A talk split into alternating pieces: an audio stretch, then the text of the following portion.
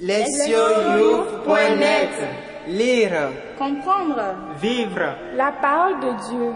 lire ou écouter chaque semaine www.lesioyouth.net Premier dimanche de carême, année C. Prier. Psaume.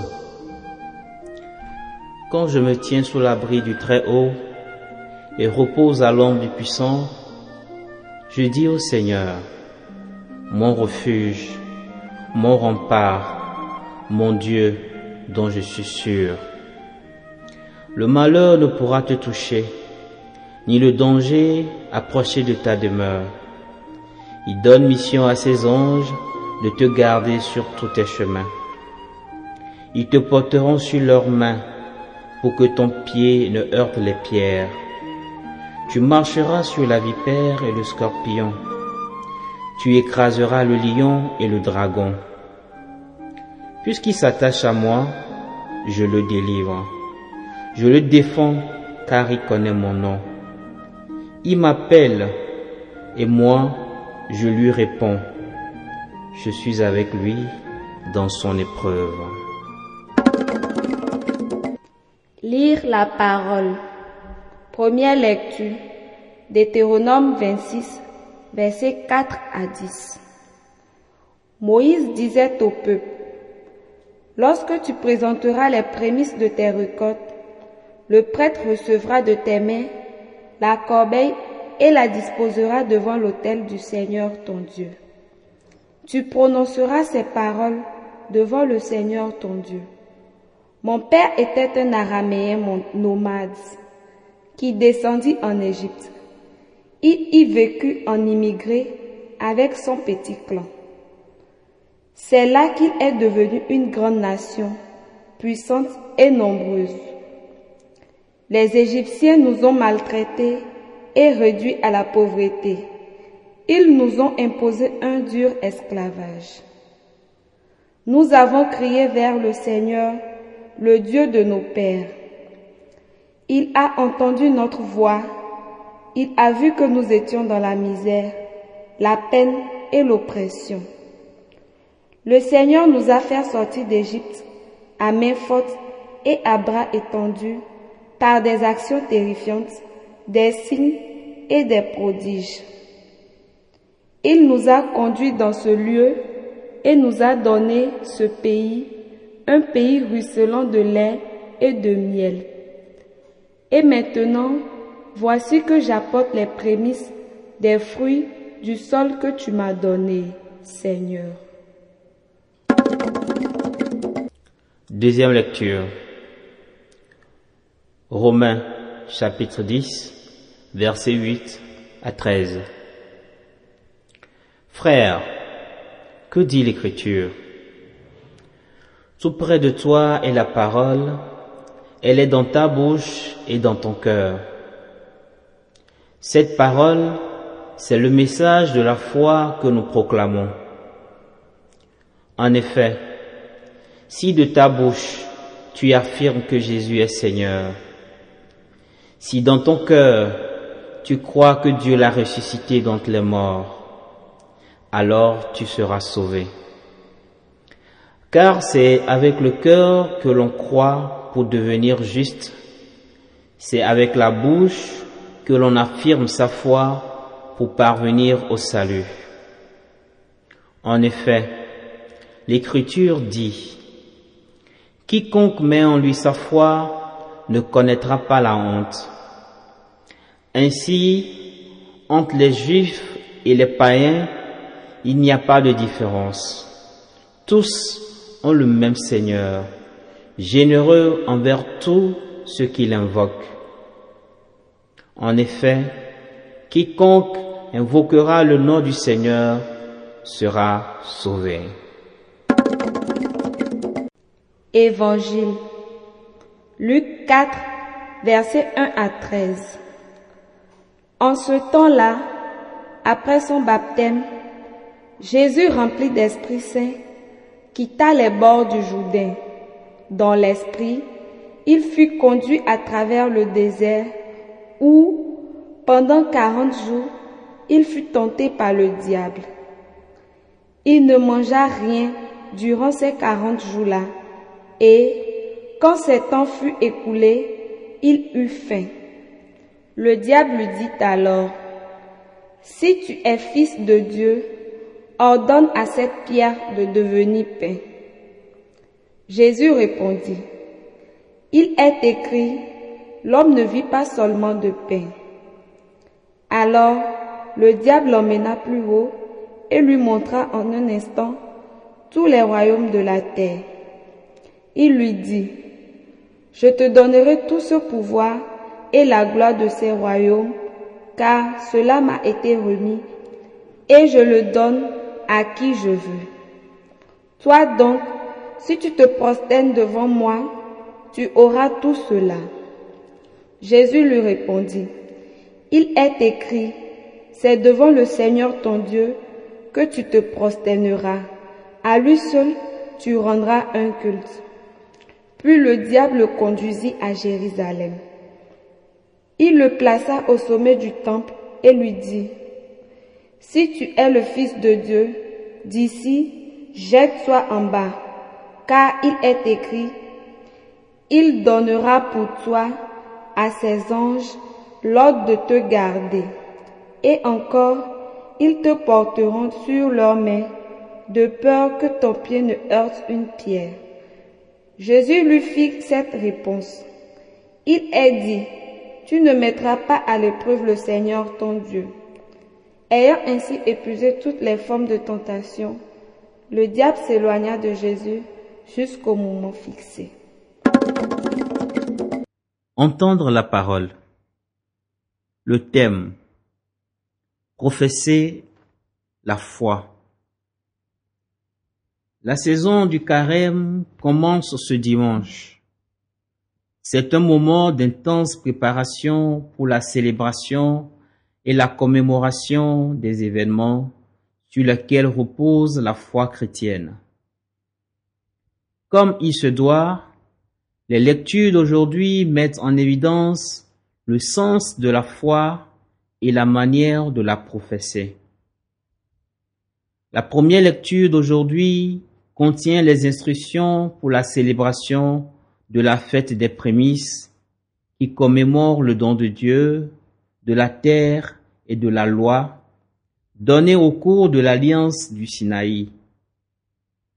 Le rituel de cette fête israélite impliquait l'apport d'un panier des premiers fruits de la récolte du blé au temple. Le prêtre prenait le panier offert et le plaçait devant l'autel, tandis que celui qui l'a offert récitait une formule solennelle présentée dans la lecture d'aujourd'hui. Appelé par certains le credo d'Israël, cette formule est associée aux trois actes de Dieu impliqués dans la création de la nation israélite. Tout d'abord, Dieu a choisi un araméen errant qui allait devenir le fondement de la nation. On reconnaît que les ancêtres d'Israël, les patriarches, étaient des bergers nomades d'origine araméenne. Le dernier d'entre eux, Jacob, également appelé Israël, s'est installé en Égypte où sa famille était devenue nombreuse. Deuxièmement, la formule a décrit l'Exode. Les Israélites, menacés de destruction par les oppresseurs égyptiens, ont été sauvés par Dieu qui les a miraculeusement libérés de la maison de l'esclavage. Enfin, Dieu les a conduits à travers le désert et les a établis sur une terre fertile et d'abondance qu'ils possèdent maintenant et qui assure leur subsistance. En faisant cette profession de foi, tout en offrant les premiers fruits de la récolte, l'Israélite reconnaissait que son existence tout entière était fondée sur une série d'actes gratuits de Dieu qui ont transformé les bergers errants en une nation puissante et bien établie. Ainsi, la foi d'Israël reposait entièrement sur l'expérience d'élection de Dieu, du salut et de la subsistance. Quand ils apportaient les premiers fruits de leur champ, don de Dieu au peuple, au temple, le jour de la fête des prémices, les Israélites reconnaissaient publiquement la grâce de Dieu et ses dons en parole et en acte. La deuxième lecture présente l'enseignement de Paul sur la façon dont on obtient le salut. Il affirme que le salut dépend de deux lois distinctes. Confesser Jésus comme Seigneur et croire en sa résurrection. La confession de Jésus comme Seigneur doit être faite avec les lèvres. Elle implique une reconnaissance publique et ouverte que Jésus est le Seigneur. Faire une telle déclaration en public portait des conséquences très importantes et potentiellement dangereuses pour celui qui le faisait. Aux yeux des infidèles, Jésus n'était rien d'autre qu'un criminel crucifié et un homme mort depuis longtemps. L'appeler Seigneur était choquant et scandaleux aussi bien pour les Juifs pour les gentils. Aux yeux des Juifs qui ne reconnaissaient que l'existence d'un seul vrai Dieu, cela voudrait dire qu'un homme mort était déclaré être une autre personne divine. Pour les païens qui ont accepté l'autorité suprême et la divinité de l'empereur romain, cela voudrait dire que cet homme mort rivalise avec l'empereur comme maître du monde.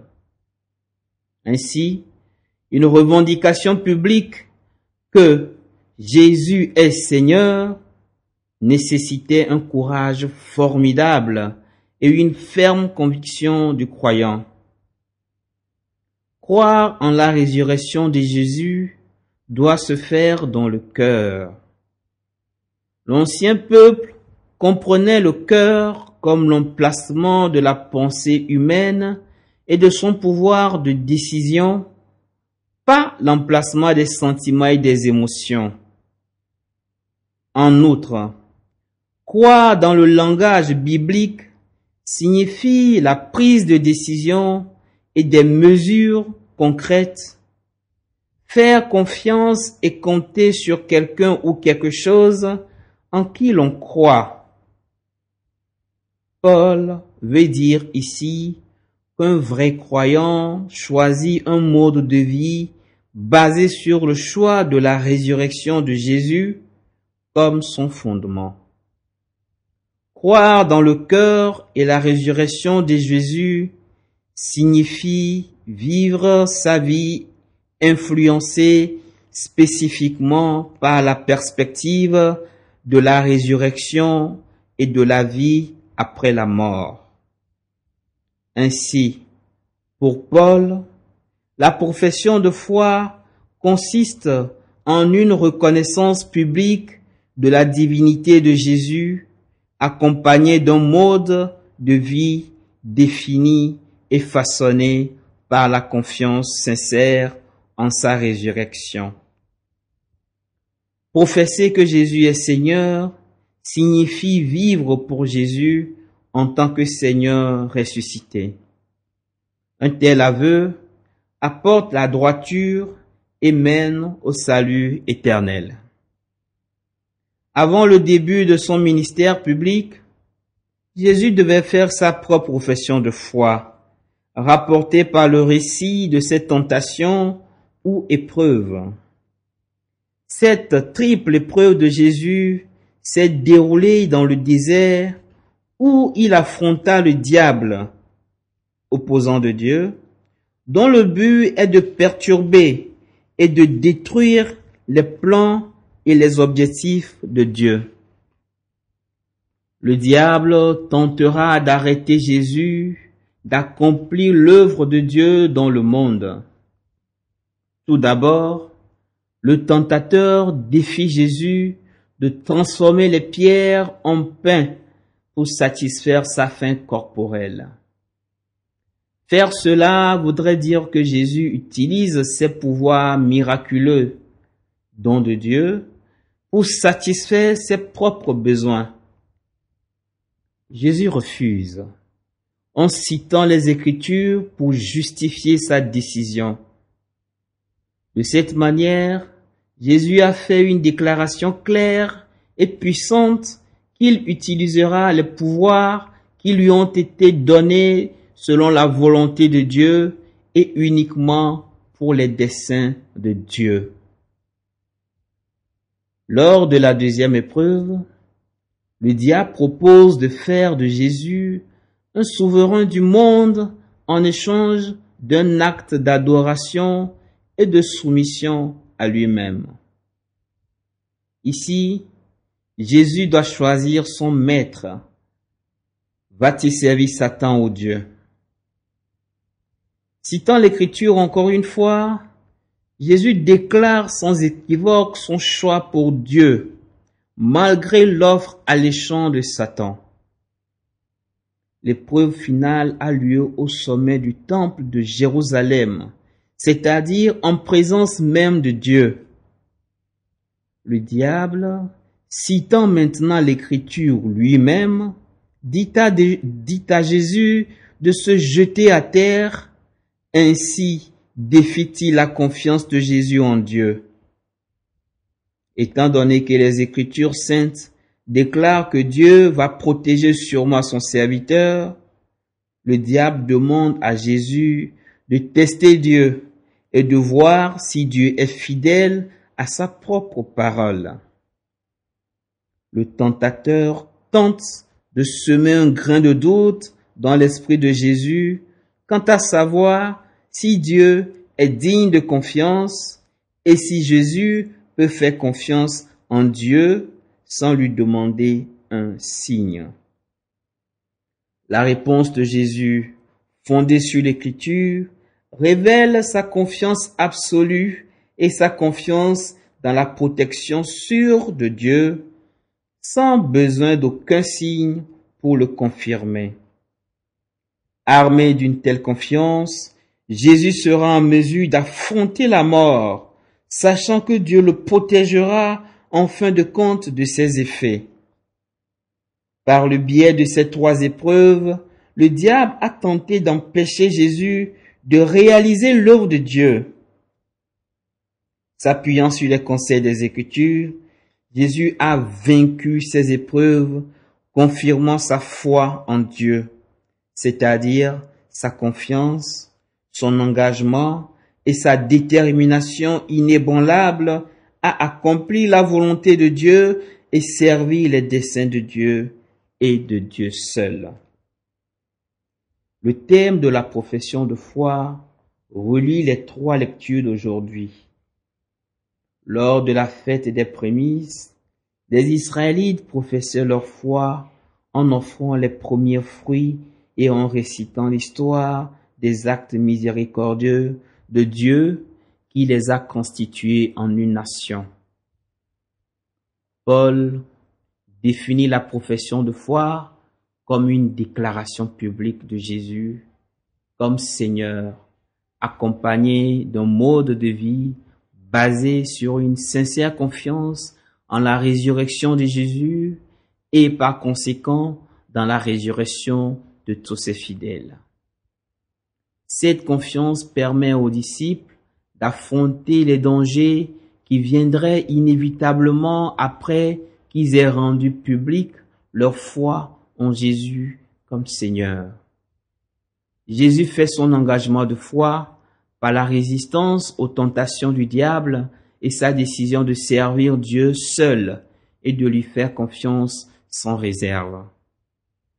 Ces exemples configurent le modèle de profession de foi pour tous les croyants qui, avec le psalmiste, peuvent affirmer avec certitude que le Seigneur est mon refuge, mon rempart, mon Dieu je suis sûr.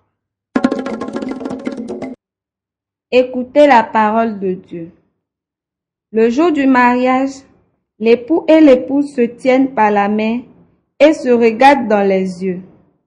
L'un après l'autre, ils prononcent la promesse sacrée. Je te prends comme époux ou épouse et promets de te rester fidèle dans le bonheur et dans les épreuves, dans la santé et dans la maladie.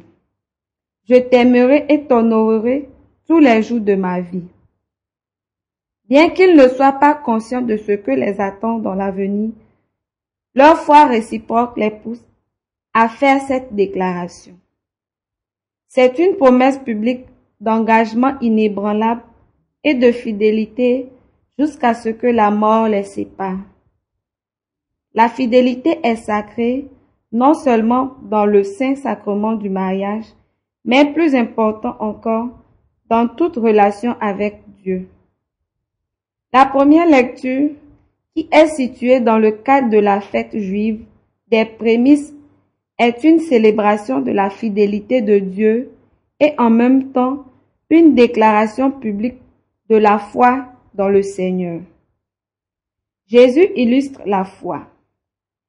Il y avait suffisamment de raisons humaines pour lui de céder à la tentation du diable dans le désert, mais il a résisté parce que sa première priorité était la fidélité à la parole de Dieu. Comme Jésus, il y a des moments où nous expérimentons le désert. C'est une période où nous vivons le vide et la sécheresse dans la prière et dans nos relations. À un moment où on est fauché et on n'a pas d'argent disponible, alors une affaire de corruption vient frapper à la porte. Dans une période de grands défis, dans le mariage, la tentation se glisse et pousse du doigt une personne à rechercher ailleurs le plaisir interdit. Face à la calamité ou grande perte, les doutes sur l'existence de Dieu nous envahissent et la volonté de prier s'évapore. En effet, la profondeur de la foi est mieux joguée dans les situations similaires au désert. Certains préfèrent célébrer leur foi en privé, mais pas en public, à cause du prix qui en découle. Toutefois, une telle séparation dans l'expression de la foi trahit son manque de foi. Il y a un proverbe qui dit La pluie peut tremper sur la peau du léopard, mais elle n'efface pas ses taches. Qu'il pleuve ou qu'il fasse beau temps, une foi authentique se manifeste dans toutes les situations. Comme un oasis dans le désert, la parole de Dieu nous rafraîchit quand les choses deviennent rugueuses. Ceux qui boivent au fond du puits de la parole trouvent assez de force pour voyager sans assoupissement. En ce temps de carême, nous sommes aussi invités à entrer dans le désert et à faire face à ces défis. C'est un voyage de renouveau spirituel. Cependant, c'est précisément pendant ce voyage que l'on trouve des obstacles et des tentations énormes. C'est compréhensible. Satan déteste voir les enfants de Dieu faire des progrès spirituels. Comme Jésus, nous devons nous armer d'une foi profonde en la parole de Dieu si nous voulons surmonter les ruses du malin. Aucun d'entre nous ne devrait tomber et écraser sa foi quand nous sommes tentés. Mais si une telle chute arrivait, le Seigneur nous donne la grâce et la restauration dans le sacrement de la réconciliation. Proverbe. La pluie peut tremper sur la peau du léopard, mais elle n'efface pas ses taches. Agir, s'examiner. Qu'est-ce qui nourrit ma foi et soutient mon engagement à Dieu? Suis-je en train de prendre au sérieux les exercices spirituels de la prière, du jeûne et de l'aumône au cours de cette saison de carême? Répondre à Dieu. Je me rappelle les moments où j'ai perdu la foi en Dieu et j'ai succombé aux tentations.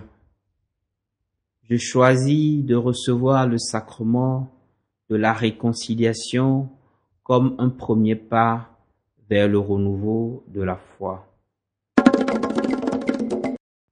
Répondre à notre monde.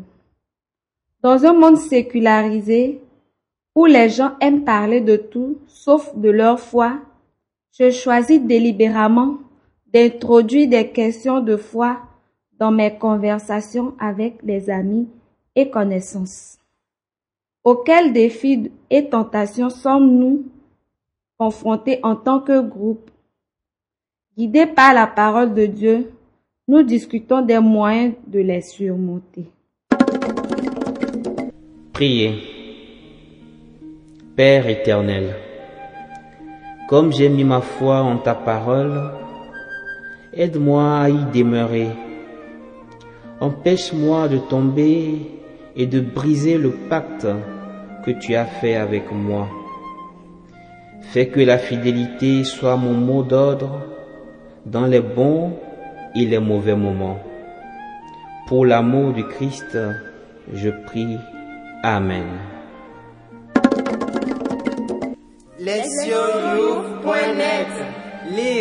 Comprendre. Vivre, la parole de Dieu. lire ou écouter. Chaque semaine, www.lesioyou.net